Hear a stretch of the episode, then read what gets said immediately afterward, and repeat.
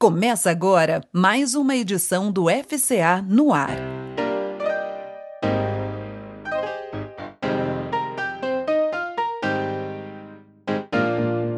FCA no ar uma visão espiritualista sobre a nossa existência.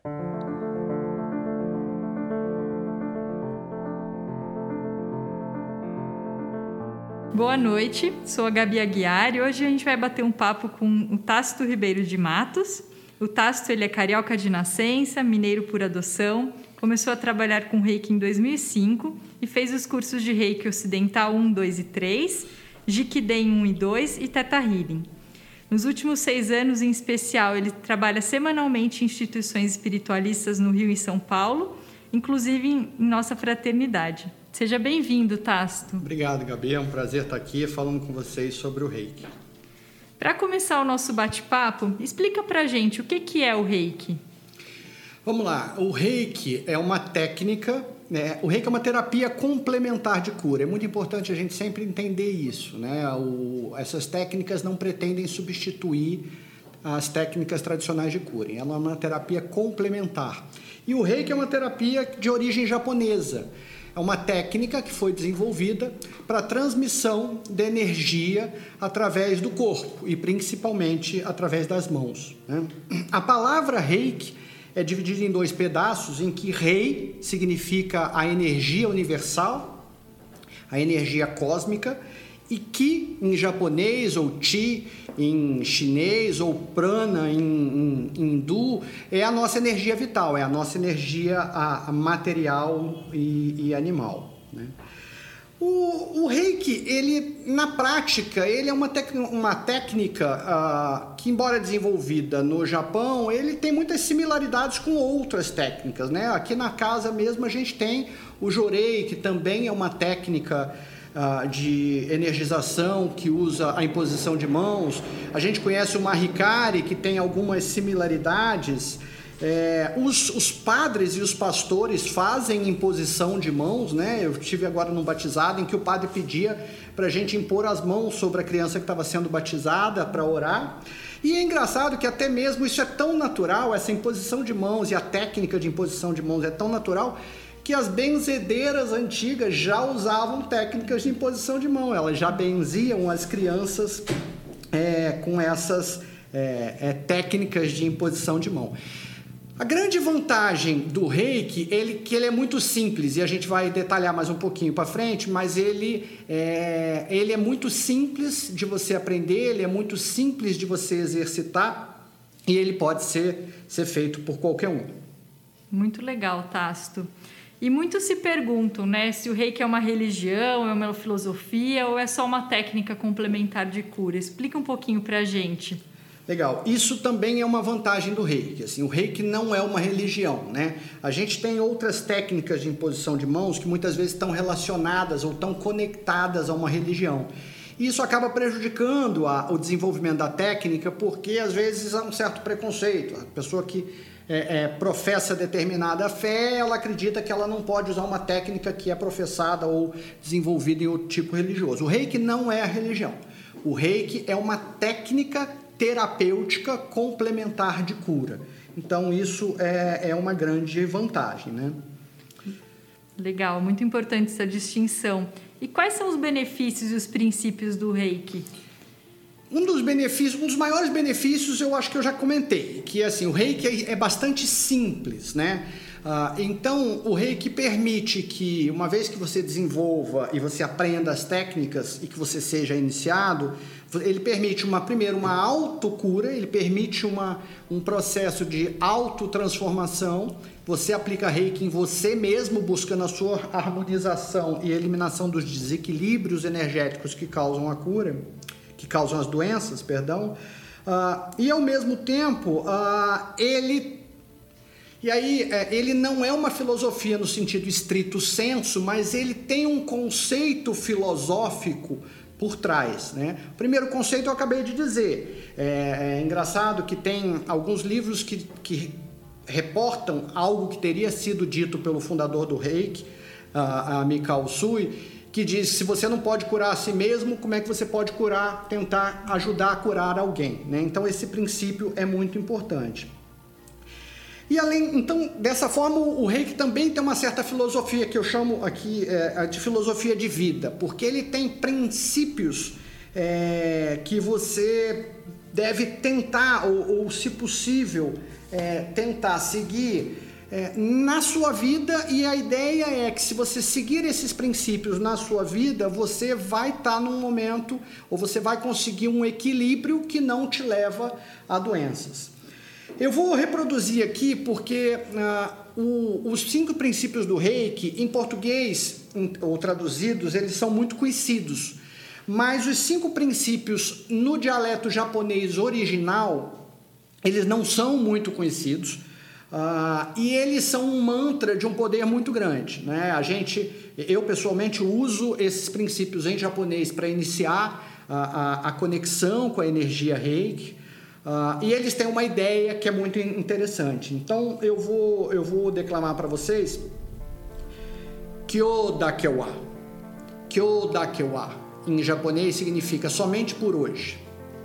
Ikaruna Ikaruna significa não se zangue. Shinpai suna, não se preocupe. Kamshaste, seja grato. Gyo hageme, cumpra seus deveres. Hitoni shin setsuni, seja gentil com todos. Em português, somente por hoje não se zangue, não se preocupe, seja grato cumpra seus deveres e seja gentil com todos. Então tem uma filosofia por trás uh, do, do conceito do reiki e eu acho isso bem bacana. Muito bacana e é uma filosofia para a gente seguir diariamente, né, Tácito? Quem é reikiano é, repete isso, enfim, acho que são, é uma filosofia de vida mesmo. Muito bom. E conta pra gente um pouco da história do reiki, como é que surgiu, você começou a comentar um pouquinho.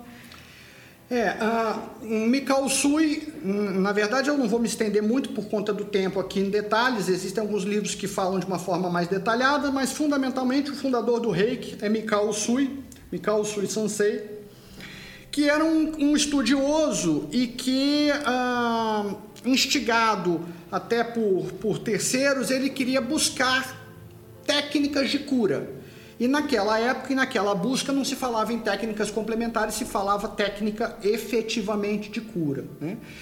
E depois de muito estudar, o Mikao Sui é, conta a história, os fragmentos da história, porque nós estamos falando isso fim do século XIX, início do século XX, né? que ele ficou 21 dias jejuando ah, no Monte Kurama e, e, ele teve a iluminação. É, a, a, aí cada um vai dizer do jeito que quiser, o, o, a iluminação do Espírito Santo, a, a intuição dos mentores, ou a forma como você queira chamar, mas ele teve a intuição da forma de é, é, tratar é, uma técnica de cura através de imposição das mãos, em que ah, também pre pressupõe que os praticantes de reiki são iniciados, então eles são recebem uma sintonização através de símbolos e mantras, é, para que eles se tornem mais conectados com a energia e através de símbolos ou de símbolo, a depender do, do, da linha do reiki, é, você faz o processo de complementação, de terapia complementar de cura. O Mikao Sui, ele ensinou algumas pessoas, engraçado que no Japão na época é, era um, um, sistema em que ele só podia ensinar a homens, né? havia uma segregação de homens e mulheres, então ele ensinou a, a vários homens, dentre esses a, a, homens que ele ensinou, o Hayashi Sensei, né? que era um dos discípulos dele, e que era um médico, e que foi aprender com Mikao Sui essa, essas é, técnicas de cura, né? Ah, e aí, o, o, o, depois que o, o Mikao Sui morreu, o Hayashi Sensei, então, ele passou a ensinar, ele dentre outros, porque ele não era o único do, dos discípulos, mas ele hoje, na linha, ah, ah, é o mais conhecido, ele passou a ensinar diversas pessoas.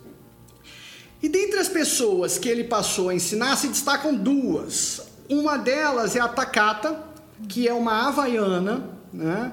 Ah, que por conta de uma doença foi para o Japão e foi se tratar com Hayashi.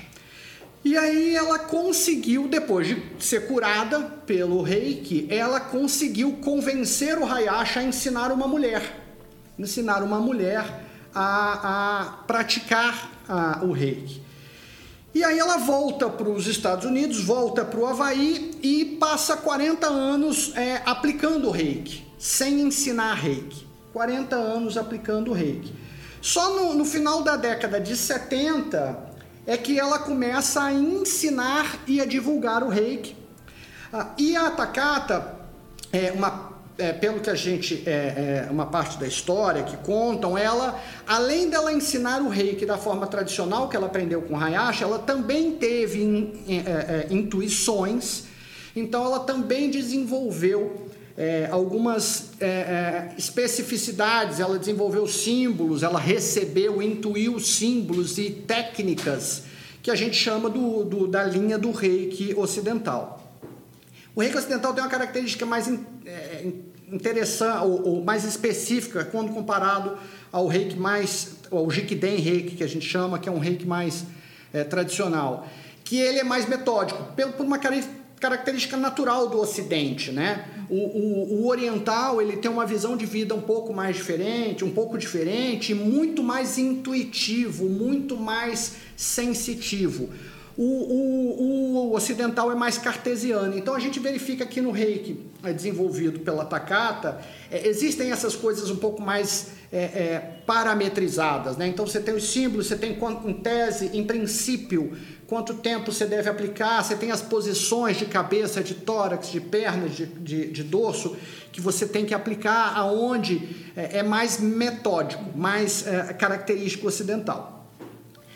De outro lado, uh, o reiki no Japão ele foi proscrito, porque quando os Estados Unidos vence a guerra e, e invade o Japão, as técnicas tradicionais japonesas de cura ficam proibidas, são proibidas.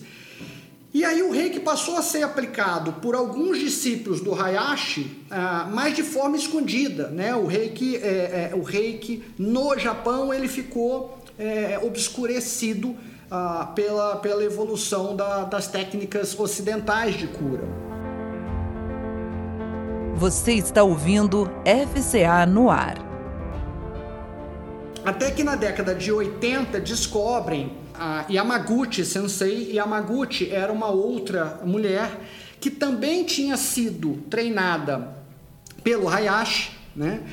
Ah, e ah, a Yamaguchi, diferente da Takata, ela manteve, ao que parece, ao que consta, pelo menos assim nos é informado, o reiki de uma forma mais eh, original e mais parecida com que o, o, o, o Mikao Sui Sansei é, é, pregava e aplicava e praticava, né?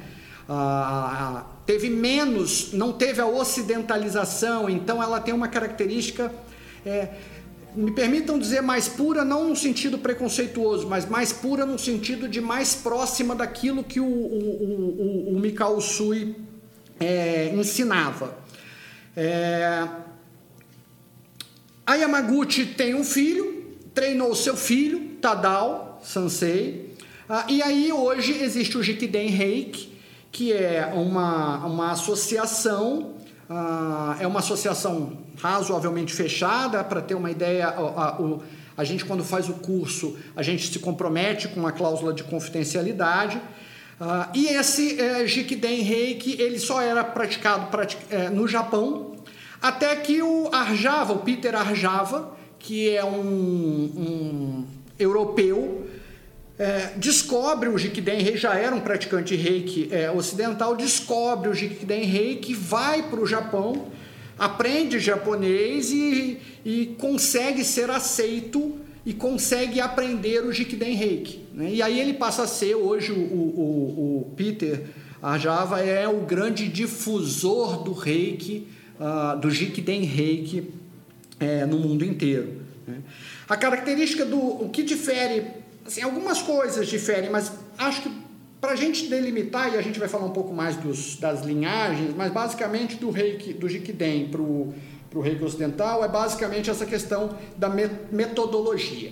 O reiki ocidental é mais metódico, cartesiano, tem mais símbolos ah, e os símbolos têm funções e, e a imposição de mãos é, é, ela é o principal elemento e ela tem uma técnica de imposição de mão. O reiki, a, a Jikiden Reiki, ele é absurdamente intuitivo. Então ele tem um número reduzido de símbolos e ele, ele, não tem muito metodologia, então não tem X tempo em tal lugar, ele é basicamente intuitivo. Coloque as suas mãos ou o seu corpo, isso é uma diferença, né? O Jequidem você aplica de qualquer forma, com olhar, com um sopro, com os seus pés, com o que quer que seja, e é basicamente intuitivo. Coloque as suas mãos e a sua intuição vai te dizer o que precisa ser feito. Legal, Tasto. E até aproveitando que você trouxe um pouco sobre essas, essas diferentes linhas de reiki, explica um pouquinho para a gente também é, quais são as diferenças entre elas, né? Até tem o Karuna, tem o Kahuna, tem o Gendai, enfim, tem outras técnicas diferentes. É, o... na verdade, do ponto de vista de linhagem, eu acho que as grandes é, correntes são essas, o Jikiden, uh, e o reiki ocidental. É que dentro do reiki ocidental, uh, a gente foi vendo várias, eh, vários desenvolvimentos, né? várias técnicas que foram ganhando nomes diferentes. Então a, a, a gente a, a tem o, o, reiki da Takata, a partir daí é, cria-se uma técnica que se chama de Gendai, que na verdade é uma técnica de massagens correlacionada a reiki. Eu tenho o Karuna, é, que é um, é, na verdade, são símbolos adicionais àqueles originais é, intuídos pela Takata uh, e que têm funções específicas, né? Uh, eu tenho a cirurgia Kahuna, que é uma técnica muito ligada a, a já a, a, uma tradição havaiana. Uh, e até eu já vi um livro que é Orixá Reiki, que é o reiki misturado com Umbanda. Então, aí é, é, é, vai da. Como o reiki ele nasceu intuitivo, ele nasceu de, de pessoas que se dedicavam e recebiam intuição e desenvolviam técnicas, é, você tem essa, essa diversidade aí. E eu acho que, contanto que a aplicação funcione, para mim está valendo, não tem Com problema. Com certeza, é isso que vale, né? Eu acho que é o resultado realmente. E conta um pouco pra gente sobre os chakras, né? O que, que são os chakras e qual que é a relação deles com o reiki? Pois é, é na verdade, os chakras, é, isso é não tem uma não é que ela tem uma relação direta com o reiki porque é muito mais antigo né a questão da, dos centros de energia e das linhas de energia do corpo vem lá da, do hinduísmo, né, da, da medicina ayurveda, passando aí pela chinesa, medicina chinesa tibetana e chegando no, no, no Japão, né, é, que basicamente reconhece que o nosso corpo é um aglomerado de energia, né, em alguns sentidos condensada, quando a gente consegue tocar, em outros sentidos não condensada, a gente tem a tal da fotografia Kirlian, que mostra né, o campo de energia em volta do nosso corpo, e a, a, no Oriente, eles entendem que o nosso corpo, que essa energia ela flui através do nosso corpo, assim como o sangue flui através do, do a, sistema circulatório, a energia flui através de canais e que esses canais têm pontos de concentração, que seriam os chakras. Né? É, basicamente, na, na, regra mais tradicional, sete chakras, é, que são pontos de concentração de energia.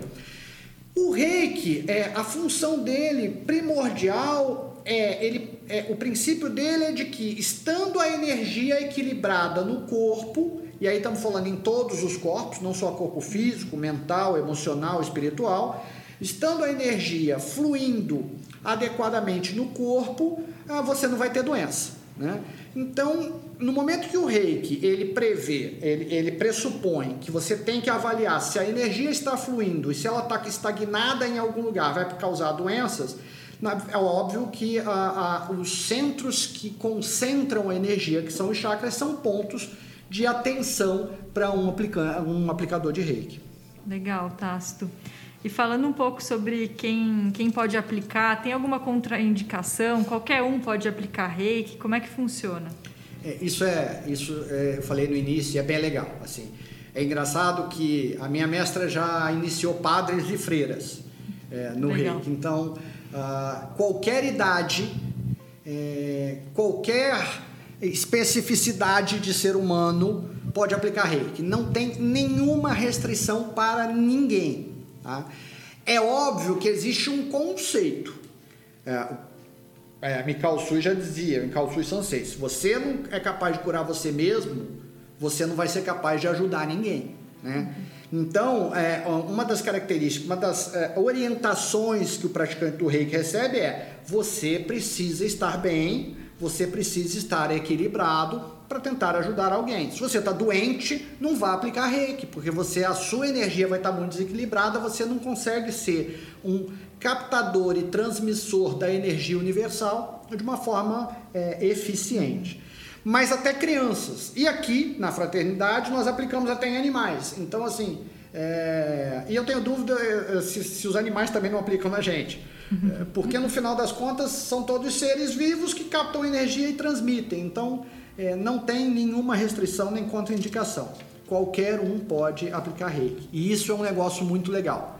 Essa é uma, é uma questão muito legal, porque é muito. Uh, uh, você consegue disseminar de uma forma muito eficiente. Ótimo, muito bom, Tasto. E como é que funciona o reiki à distância? Conta um pouquinho pra gente também. É, essa é uma, é uma outra. Uh, questão que foge um pouco do, do, nossa, do nosso conceito tradicional ocidental. Né? É assim, é, e aí entra numa física quântica que eu não domino, que para um advogado, física quântica uhum. é, é, algo absolutamente é, incompreensível. Mas basicamente o conceito é que como a gente é energia, a gente capta energia, a gente consegue emitir, transmitir energia através do pensamento. Uh, e aí esse é um conceito que você tem em outras técnicas, como no Theta Healing, Magnify Healing e tal, que fundamentalmente é como a energia é cósmica, você, através da força do pensamento, o católico diria através da força da oração, o protestante através da força da oração, é, o, o budista talvez dê algum outro nome, mas basicamente é você direcionar, mentalizar a energia para determinado fim. E no, no, nosso caso, como é sempre é uma terapia complementar de cura, é para equilibrar aquela pessoa que está precisando da cura. Uhum. Então é assim que funciona. Obviamente, tudo isso existem técnicas, existem símbolos, você precisa ter a iniciação, é, mas é muito simples assim pensa, é, tem o penso logo existe, é pensa logo acontece. Então é, é, é, é, muito fácil. E eu acho que é bacana até acrescentar né, que é possível enviar reiki à distância para um grande número de pessoas, né, com, a gente colocando o nome dentro de uma caixinha ou de um caderno, né? Então isso é bem bacana também, que a gente consegue atingir, por exemplo, agora que a gente está passando por esse momento de pandemia, né, pessoas que estão com Covid e tudo mais, que a gente não consegue ter acesso também. É, é, é um negócio bacana. Existem Engraçado que existem grupos né, no, no, no Facebook, no, no, no Zap, no que, e eu participo de alguns em que assim, todo dia chega assim, pedindo, e aí você imagina que são centenas, pode ser eventualmente milhares de pessoas mentalizando energia de cura para aquele que está precisando. Então isso é um efeito propagador assim, que deve ser muito legal. Excelente, Tasto. Bom, foi ótima conversa. Queria agradecer o seu tempo aqui hoje. Foi excelente ap aprender um pouquinho mais sobre o reiki. E super agradeço você pela disponibilidade. Eu que agradeço a ajuda. Eu sou empolgado e um fã. E para quem quiser conhecer mais, vale a pena. Tem muito material uh, disponível e a gente está aqui na Fraternidade, está sempre à disposição também para ajudar, conversar e explicar. Tá ótimo, obrigada. Bom, um abraço a todos. Você ouviu FCA no ar.